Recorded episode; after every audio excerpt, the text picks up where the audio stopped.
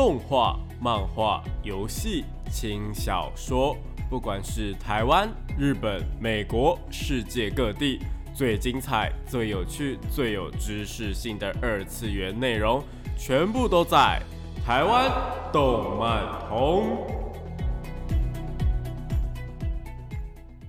嗨，大家下午好啊！欢迎来到台湾动漫通的节目现场，这边是复兴广播电台台北、台中、高雄 AM 五九四，台中 FM 一零七点九，我是你们的主持人点播比比，可以叫我比比就好哦。脸书搜寻点播比比就可以找到我以及相关的节目资讯。上礼拜跟大家聊了正太啊、萝莉还有大叔，不知道大家有没有发现他们的萌点了呢？三属性的部分还有很多没有说，而且还有很多想说。不过属性是什么东西，大家应该都有一个清楚的概念了吧？所以，我们今天先来聊聊上一次节目中有提到的同人是什么东西呢？让我们一起进入动漫产业线吧。朋友或小孩在聊动漫，却总是听不懂他们在说什么吗？想要加入动漫产业，却不知道从哪里开始吗？如果你有以上的困扰的话，答案全部都在动漫产业线哦。欢迎来到动漫产业线这个单元呢，会跟大家科普一些动漫的知识，有专业的知识，像是动漫这个产业的相关事项，又或者是一些动漫的术语常识等等。每周都会有不一样的内容呈现给大家，记得准时收听哦。那今天要聊的内容呢，就是同人啦。首先，同人这两个字呢，分别是相同的同以及人类的人。第一次听到“同人”这两个字呢，可能没有办法马上理解说是什么意思啦。可能会有人觉得说，是不是写错字？应该是同事的那个“同仁”，就是仁义的人，忠孝仁爱心和平那个人。但是今天要讲的呢，是人类的人的同仁哦。同人这个词汇呢，来自于日文的“多金”的这个字。那原本的意思呢，是指有相同的习惯啊、志向啊，或者是有相同兴趣的人们，也就是同号的意思啦。不过日文里面还是有同事的意思就是了。那在华人圈呢，华人的动漫圈呢，也不是华人动漫圈，就是整个华人的世界里面呢，最早出现“同人”这个字，似乎是在新文化运动的时候。大家应该都知道新文化运动吧？好，我们给忘记的人稍微来个印象哦。新文化运动呢，又被称为五四文化运动，是差不多在一九一零年代的时候呢，由胡适啊、鲁迅啊、蔡元培等等的呃青年学者呢，在那个时候一起发起的一个思想解放运动，然后就衍生出了一些反文言的文学运动啊。之类的，那这部分呢，大家上历史课的时候应该都有上过吧，所以我就不多说了，因为可能我有一点忘记到底在讲什么，但是至少我知道新文化运动这个东西哦，只是给大家有一个印象，如果忘记了的话，可以跟我一样去翻翻历史课本哦。好了，但是那真的不是重点，重点是呢，那个时候鲁迅他们就创办了一本周刊，叫做《语丝》，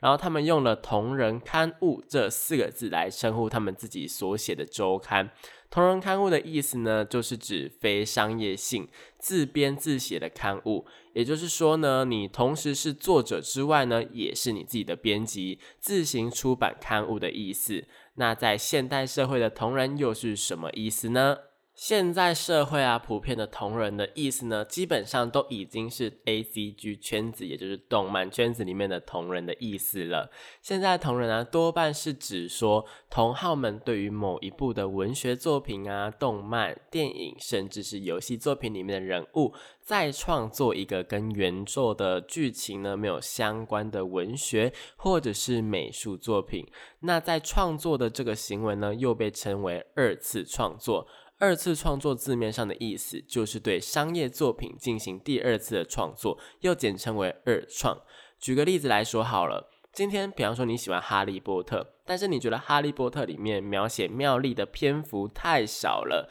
所以你自己写了一个关于妙丽冒险的故事，这就是所谓的二次创作。你创作的东西呢，可以跟原本作品的剧情有所关联，也可以毫无关联，只是使用了里面的人物，或是使用里面的世界观等等。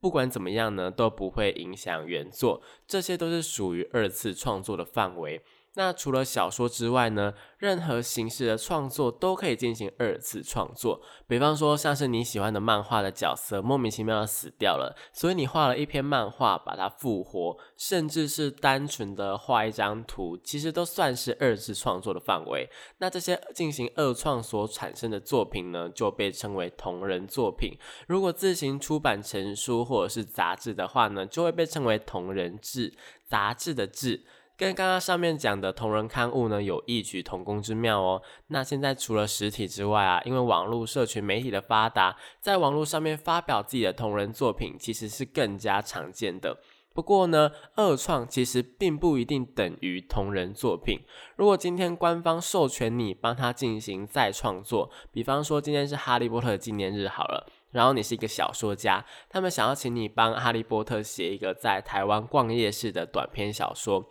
那它算是二创吗？算是，因为你并不是原作者，而且也不影响原本的世界观、原本的故事，所以算是二创的范围内。而且因为它是官方授权你去创作的，所以这并不在同人的范围内。不知道大家有没有理解那个差别？简单的来说，就是如果官方有帮你站脚的话，那你进行的任何创作行为呢，都不太算是在同人的范围内。那反过来说，有没有不是二创的同人呢？就定义上来说是有的，就是你只要是自立出版啊、自己创作，其实都符合原本同人志的那种自编自写的形式。不过这个部分比较少人在提，因为我们可以使用这种原创作品来形容这种情形。所以可能会有人误解说，同人作品啊就一定是二创作品。其实原创作品的部分呢，只要你是自立出版、自立贩售，或者是透过网站发表呢，只要是你自己创作，然后没有被商业化，这是重点哦，没有被商业化的话，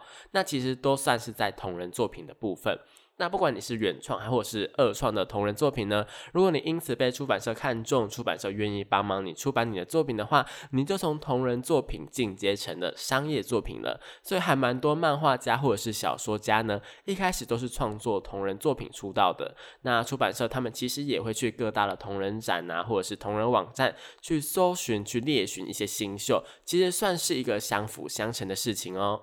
总而言之啊，同人呢就是非商业性的创作活动。同人跟商业可以说是一个反义词的存在。同人并不等于二次创作，同人里面还是有原创的存在。不过，关于同人这两个字，或许大家比较直观的概念呢，还是对小说、动漫、游戏或是电影这些作品里面的人物或是世界观进行一个跟原作没有关系的创作，也就是二次创作所产生的作品。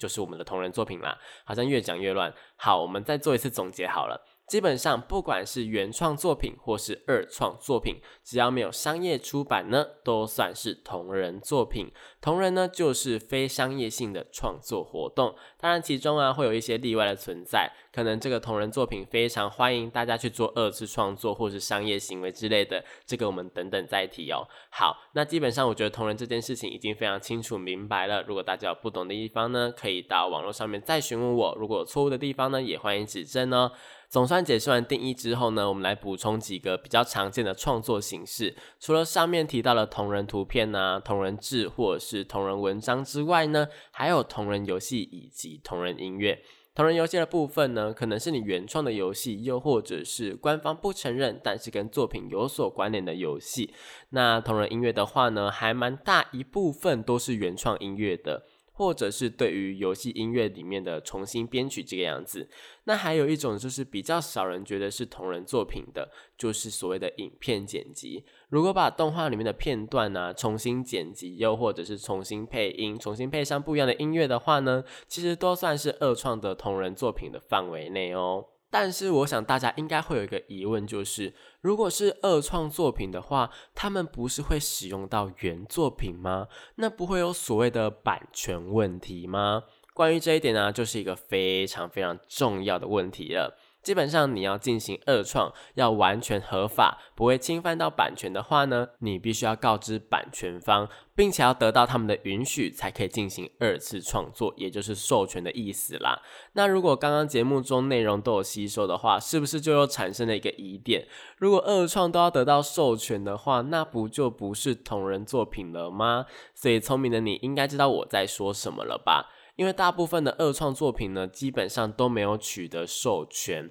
他们可能是在不知情的情况下，又或者是保持着一个侥幸的心理在创作的。不过这类型的人呢，还是算是少数。大部分的创作者呢，都知道自己在进行的二创行为是会侵犯到版权的。不过又不可能每个人都会得到授权或者是许可，而且这个过程真的太花时间了。所以他们有一个比较折中的办法，就是在作品里面呢，在比较醒目的位置、比较明显的地方，大大的标注原作品的名称以及原作者的名字，以这样的方式来表达对原作的尊敬以及喜爱。虽然这样做会给人家像是一个致敬啊，或者是粉丝心态的感觉，可能版权方就比较不会在意了。但是如果他们真的想要起诉你，想要告你，是真的可以的哦。所以大家还是要注意到这一点。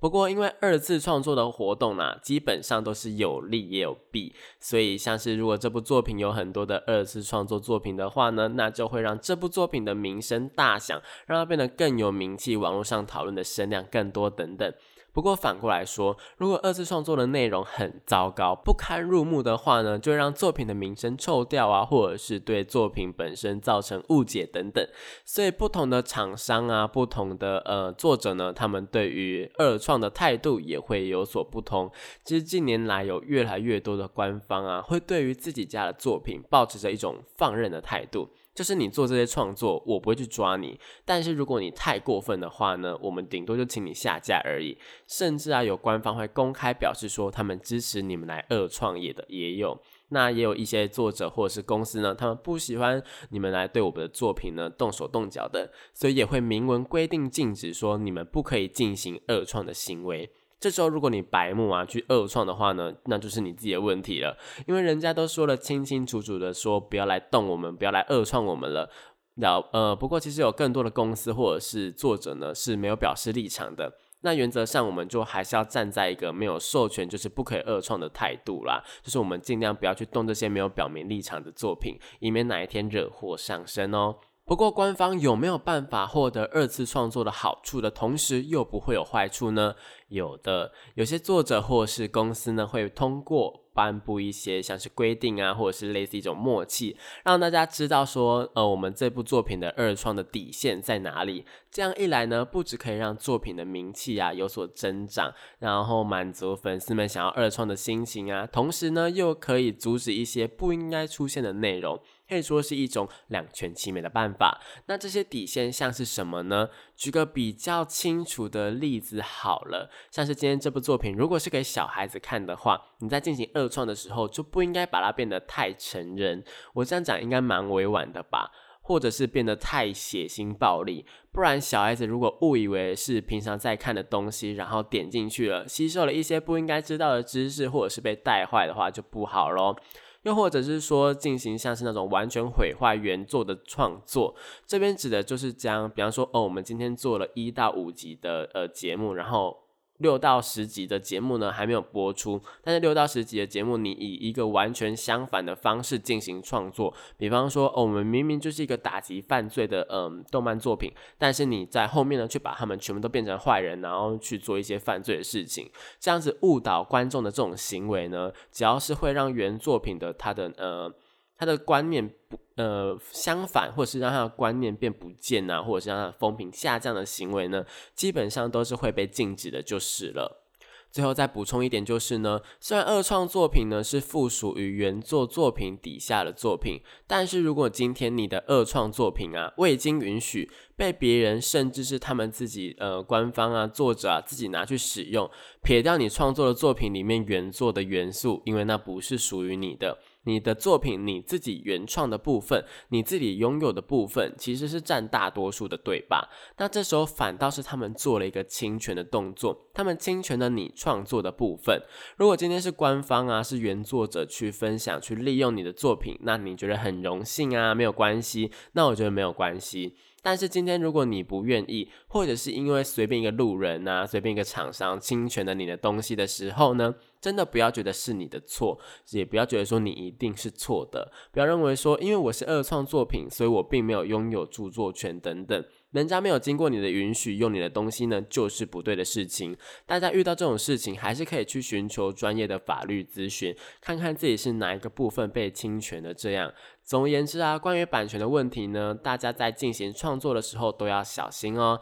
那讲到这边呢，我们先休息一下，听一下被称为三大同人游戏的其中之一《木蝉悲鸣时》商业化之后呢，新的一季动画《木蝉悲鸣时夜》的片头曲。由雅笑花所演唱的《I Believe What You Say》。欢迎回到台湾动漫通的节目现场，这边是复兴广播电台台北、台中、高雄 AM 五九四，台中 FM 一零七点九，我是你们的主持人点播 B B，脸书搜寻点播 B B 就可以找到我哦。那刚刚那首歌呢，是由雅笑花所演唱的《木蝉悲鸣时夜》的片头曲《I Believe What You Say》。那跟大家聊完有关于同人以及二创的相关事项之后呢，不知道大家有没有吸收进去呢？那接下来呢，我们要来讲讲的是同人就不能够错过同人圈里面。最重要、最重要的活动，也就是所谓的同人展。同人展呢，其实就跟任何的展览一样，它是属于同人作品的一个展览这样子。很多人呢都会把动漫展啊跟同人展搞混，其实就跟上面的定义是一样的。动漫展呢是属于一个商业的活动，会有很多的出版社啊、代理商等等厂商参加。那在台湾比较知名的呢，就是呃今年已经延期了吧？我觉得应该算是延期了的台北国际动漫节以及高雄国际动漫节。还有漫画博览会的部分，漫博。那这些活动呢，基本上都是由中华动漫出版同业协进会所主办的。除了这些厂商之外呢，还会邀请啊，不管是台湾啊，或者是日本的漫画家、轻小说家、绘师、声优等等，动漫圈中相关的大人物，举办像是呃签名会啊、见面会，或者是座谈会等等的活动。虽然今年因为疫情的关系，很多活动取消，又或者是呢，呃，厂商改为线上参展的部分，但这几个动漫展呢，真的是台湾动漫圈里面最重要的商业展览了，非常推荐大家有生之年呢，可以去一次看看。那同人展呢，就是同人作品的展览啦。台湾比较知名的，像是 FF 开拓动漫季、PF 亚洲动漫创作展。又或者是呃 CWT 啊，台湾同人志贩售会，WS 跟 GJ 等等，各式各样的呃同人展都有。其中最大的就是前面所提到的三个同人展啦。FF 跟 PF 呢，因为规模蛮大的，所以也有邀请动漫歌手啊，或者是声优等等的活动过。那 CWT 呢，则是我个人认为啦，个人认为最多作品的同人展。那每个同人展呢，他们主要的客群也会不太一样哦。像是 CWT 的话，我个人认为就是女性向的作品会比较多一点。那 BL 相关的同人作品呢，也会比较多。FF 的话呢，则是男性向的作品会比较多一点点。不过我个人是认为啦，事先调查好你想要买什么样的作品，买哪一个创作者，买哪一个社团的作品比较重要。不要漫无目的的去逛，因为作品的数量真的太多太多了，你可能会逛不完。对了，那个社团的意思啊，就是有点类似于呃商业展的厂商啦。你们一个社团就是一个摊位这样子。那会场里面呢会长怎么样子呢？基本上就跟市集是差不多的，会有一个摊位一个摊位的，所以说才要规划好说，呃，要先去买什么，要在哪里买，因为现场的人流可能真的会非常多。那同人作品的数量呢，又通常不会印太多，毕竟成本是需要自己付出的，没有人想要去亏本，所以可能呃会有一个保险的印刷，保险的呃我们就是今天就印个一百份这样就好。所以如果你太晚到的话呢，太晚去买的话呢，可能也会有买不到的问题。因此啊，会有很多人呢，他们会采取先去扫自己想要的货，先把自己想要买的作品全部买起来，想要支持创作者的东西买起来之后呢，再开始慢慢的逛，以免自己想要的东西没有了，那到最后呢，我们也逛的不开心这样。那刚刚也有说了，同人作品呢，除了动漫的二创的作品之外呢，也有所谓的原创作品。所以其实非常多、非常多的台湾知名的图文作家呢，其实也都会到同人展里面去贩卖自己的相关产品，又或者是自己的周边。因此，不要以为同人圈离自己很远哦。你在 Instagram 上面追的那些图文作家，或是脸书上面追的那些图文作家，其实也有可能在这个范围内也会来参展之类的。大家可以多多注意哦，真的意外的蛮多的。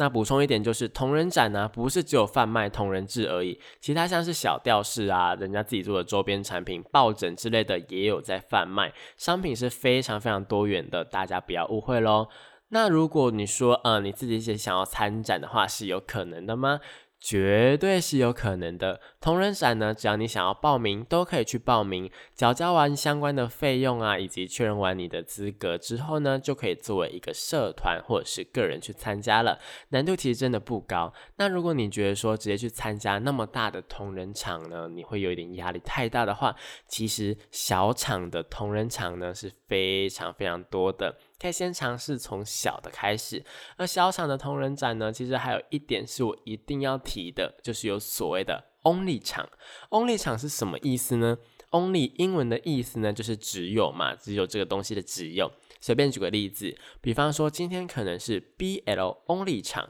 那就表示说今天参加的社团的作品呢，就是只有 BL 相关的作品，大叔 only 啊，正太 only 等等的，有非常多各式各样的 only 场。那也有像是家庭教师 only 啊，哈利波特 only 的这种场，就是指呢，呃，只有相关的作品能够参展这样。我是随便举例的啦，我不确定台湾到底有没有哈利波特的 Only 场啦。就说最近提到好几次哈利波特，大家会不会觉得说我超级爱哈利波特之类的？其实真的还好，就是呃举一个大家比较呃耳熟能详的作品的名称这样子而已。好啦，总而言之呢，同人展呢跟动漫展大概就是这么一回事。有兴趣的朋友呢，可以自行去 Google 相关的活动资讯。节目这边呢就不跟大家说呃时间地点了，不过还是要注意的就是目前呢疫情当前，最重要的还是大家的身体健康。如果近期呢有任何的展览啊，还是减少群聚的机会，或者是随时佩戴口罩以及呃带酒精随时消毒啊，一些消毒措施要做好，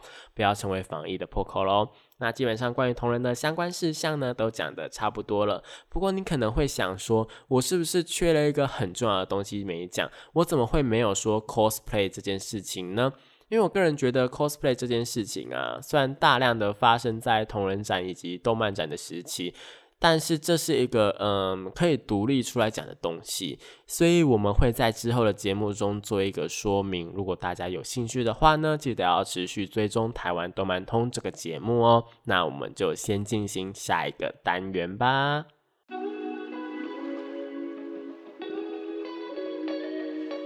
少年少女、热血感动、悬疑推理、恐怖血腥、寓教娱乐、恋爱放闪、BLGL，各式各样的动漫作品推荐，全部都在动漫推推。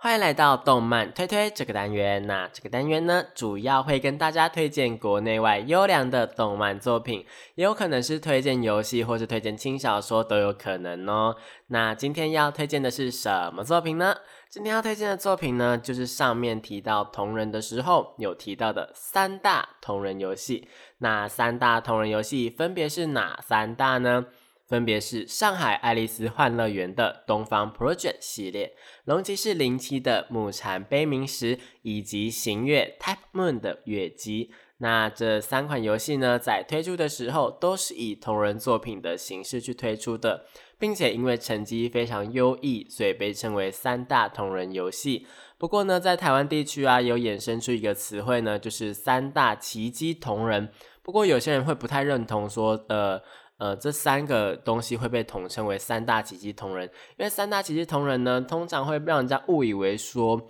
呃，就是三个都是同人的作品，但是其实因为这三个同人作品呢，他们这个系列是有非常多系列作，而且呢，其中有两个像是龙骑士零七的木山悲鸣时以及 Type Moon 呢，他们行月的部分基本上已经被商业化了，所以就有人觉得说，嗯，这样子的话是不是三大奇迹就是一大奇迹而已呢？所以因为很容易被造成误解，所以其实有非常多人在呃一个争辩的过程，但是今天我不想要跟大家讲解太多这个争辩的。过程，因为我觉得那个争辩的过程呢，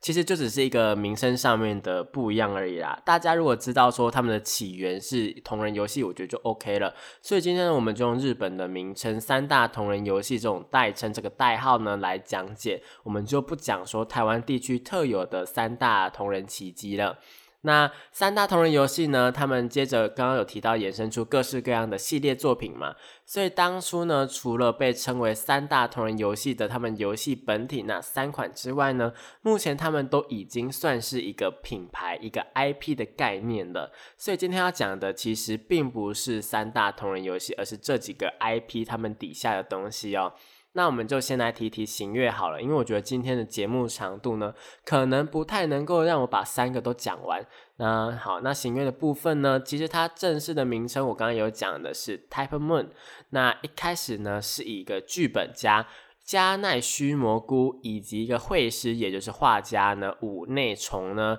为中心所组成的一个同人社团。那因为呢，《月姬》这部作品在他们当初推出的时候呢，被大家所瞩目。之后想要创造新的作品的时候呢，感受到了一个同人社团的局限性，因为他们没有办法商业化或是怎么样的。他们觉得说，在一个同人他们一个社团呢，他们一个太局限了，没有办法做太多的事情，所以转而他们创立了一间游戏公司，叫做 Not。那行月呢，则是作为 Note 底下的一个品牌继续存在着。在二零零四年的时候呢，他们发表了一款之后会轰动全世界的游戏，叫做 Fate Stay Night。这款游戏呢，让行月的名号再次打响。而且 Fate 系列的作品啊，不管是游戏呀、动漫、小说等等，都相当的有人气。首先就让我们提提《Fate Day Night》这款游戏好了。这款游戏呢是一款 Gala Game，也就是所谓的美少女游戏。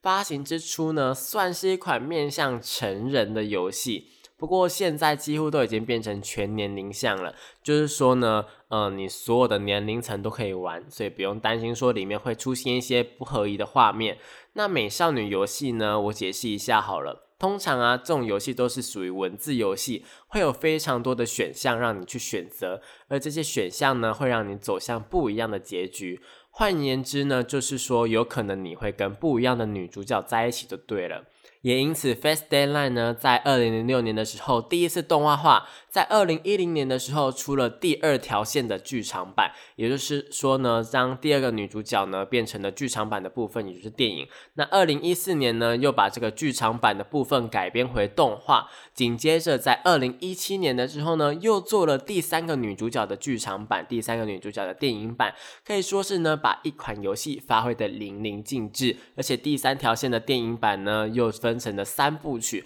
所以等于说呢，到去年为止都还有在上映他们的电影版，真的非常夸张哦。那 Fate 系列到底在说什么呢？虽然 Fate 系列呢有相当多的作品，像是我个人最喜欢的 Fate Zero，或者是 Fate Apocrypha 等等呢，或者是呢在手机游戏占有一席之地的 Fate Grand Order。FGO 呢？这些系列虽然他们的故事都不太一样，但主要的核心概念呢、核心的设定基本上都不会脱离一个东西，也就是圣杯。在 Fate 系列本片的世界观里面呢，圣杯呢是一个可以实现任何愿望的东西。为了追求圣杯的力量，最开始的故事架构呢是七位魔术师与他们召唤的七位从者们会互相残杀，展开一场圣杯战争。彼此之间争夺圣杯的拥有权，而这七位魔术师所召唤出来的从者呢，都是所谓的英灵，也就是人类死之后啊，成为超越人类存在的英雄的灵魂。举个例子来说好了，像是亚瑟王啊、佐佐木小次郎啊，或者是梅林等等，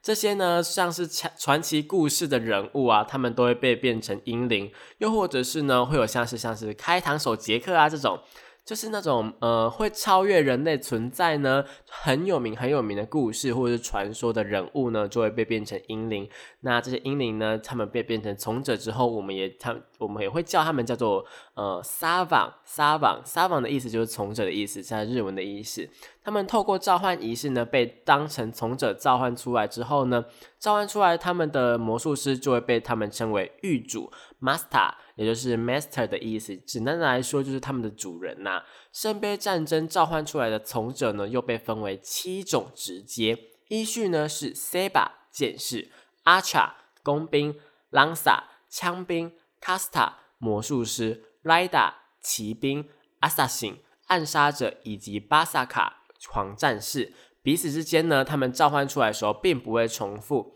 那每一个直接呢，都有自己擅长的战斗方式，像是塞呃 C 把。C 把剑士嘛，C 把剑士的话，他就当然就是擅长使用剑来战斗。那像是阿查工兵，擅长的就是远距离的攻击，不管他是要拿弓或者是投掷性的武器都是。那 Caster 呢，擅长的就是魔法攻击啊。莱达骑兵啊，可能就是会拥有特殊的交通工具，像是可以呃很快速的到达地方的交通工具啊，或者是呢，呃可以在天上飞的幻兽等等。而且因为这些英灵呢，都是过去的英雄们，是有传说或是事迹或是故事可以去考察的，也因此啊，在圣杯战争中。不管是铺露你的直接，或者是铺露你的身份呢，都会对你造成劣势。因此，隐藏自己英灵的身份呢，可以说是圣杯战争中最基本也是最重要的一件事。那这也是 Fate 系列的看点之一。各种历史上面故事的英灵们呢，用根据自己的传说创造出来的武器啊，创造出来的能力来对战。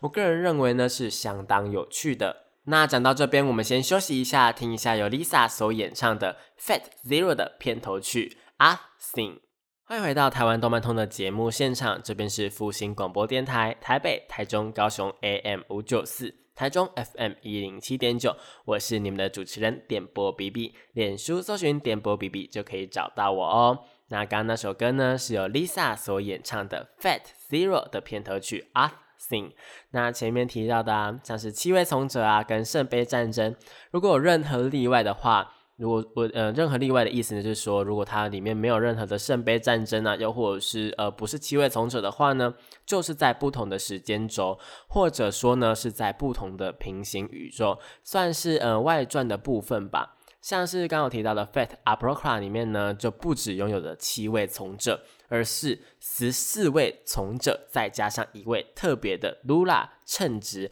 又或者说是调停者，十五个英灵打架起来就更是刺激有趣了。那这个 Lula 呢，称职到底是来做什么的呢？因为呢，这一次的圣杯战争非常的特别。这次的圣杯战争呢，是被分成两个阵营，一个是红色阵营，一个是黑色阵营。他们两边彼此呢，虽然说要先互相合作，然后呢，呃，两边先打赢，看哪边赢之后呢，再由剩下的从者们呢，去决定出是谁拿到圣杯。那为什么会突然出现一个露拉呢？因为这露拉呢，他是调停者嘛，他是说，呃，预感到说，嗯，这一次的圣杯战争应该会有非常多需要呃解决、需要一个人来裁判的事情。事实也证明，在剧情中有非常多需要呃露拉来解决的事情哦。那这部好看的地方在哪里呢？这部好看的地方在于说，呃，两边十四位打起来，然后再加上一个撸了十五位打起来是很刺激的。之外呢，呃，它本身的剧情因为有阵营的关系，所以可以说是非常多的阴谋论。我觉得应该可以说是阴谋论。